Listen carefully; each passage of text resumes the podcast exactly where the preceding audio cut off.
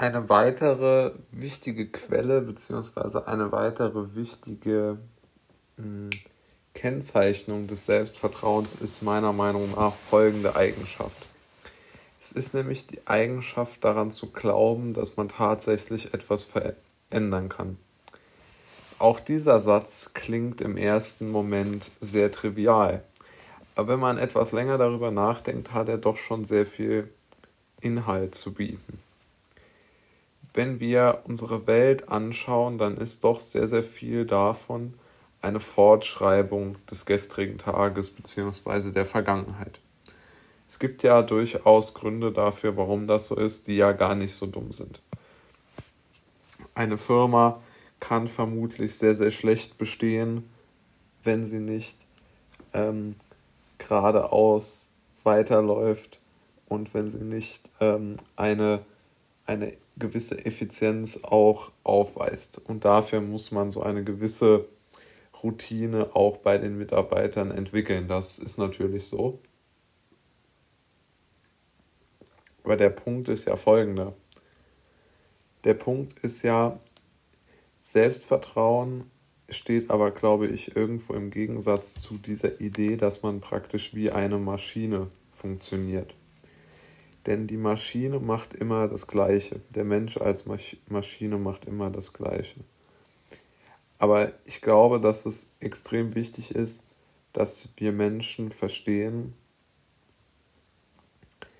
dass unser Selbstvertrauen ganz substanziell davon darin begründet ist, dass wir uns auch zutrauen, unsere eigene Situation, wenn sie uns nicht gefällt, zu verändern.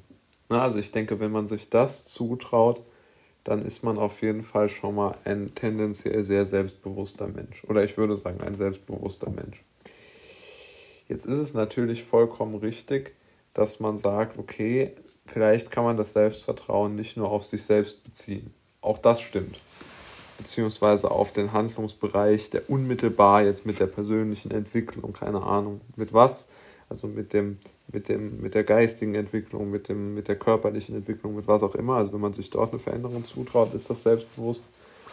Aber ich finde es auch ein Zeichen von Selbstvertrauen, wenn man zum Beispiel sagt, nun ja, ich ähm, ich versuche, ähm, meine Umgebung zu verändern. Ja, ich probiere eine neue Stadt zu ziehen, ich probiere einen neuen Job anzufangen, ich probiere eine gewisse Veränderung in meinem Leben hervorzuführen, die äh, ich, und sei es nur, ich probiere mir ein Haustier anzuschaffen und mich darum gut zu kümmern oder den Vermieter zu überzeugen, dass ich mir eins halten darf, etc. Ja? Und das sind genau alles die richtigen Punkte, die dafür sprechen, dass man einen Menschen hm, in gewisser Weise auch als, als, als wichtig annimmt und dass man sich selbst auch als wichtig annimmt. Das, auch das mag sich wieder etwas unsinnig anhören, aber von den Menschen, die wir so als Stars betrachten in unserer Gesellschaft, die nehmen wir wahr als selbstbewusst. Und wir schätzen vor allen Dingen an den Menschen, dass sie unheimlich viel in ihrer Umgebung verändern können. Es kommt darauf an, auf was man sich jetzt einschätzt, aber zum Beispiel die Fußballstars, die größten meines Dafürhaltens, sind Spieler, die sofort die Situation, in der sie sich befinden, verändern können. Oder die großen gefeierten Actionstars, ja, warum ist zum Beispiel James Bond ein so prägnantes ähm, Darstellungsbeispiel für eine, für eine Figur, die männliche äh, Ideale proklamiert.